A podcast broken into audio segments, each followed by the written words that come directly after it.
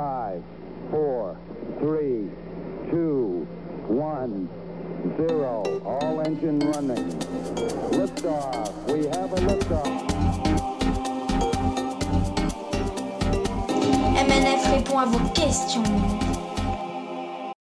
Pourquoi dit-on joli comme une madeleine? Ça pleure pas les madeleines On se doute bien qu'une jolie petite madeleine à la peau bien bronzée et à la chair moelleuse doit être extrêmement triste à l'idée de finir sa vie en étant broyée par les dents d'un gourmand.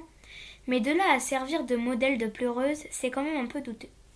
Il suffit déjà de remplacer le M de Madeleine par une majuscule pour comprendre que la Madeleine qui nous intéresse ici est une femme.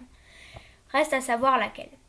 Eh bien, il nous faut remonter à la première moitié du premier siècle de notre ère, comme vous connaissez par cœur la Bible, et même s'il existe de nombreuses variantes de l'histoire de Marie-Madeleine, vous savez qu'une ancienne prostituée envahie par le remords a tellement pleuré devant le Christ en lui confessant ses péchés qu'elle a pu lui laver les pieds de ses pleurs avant de les sécher avec ses cheveux.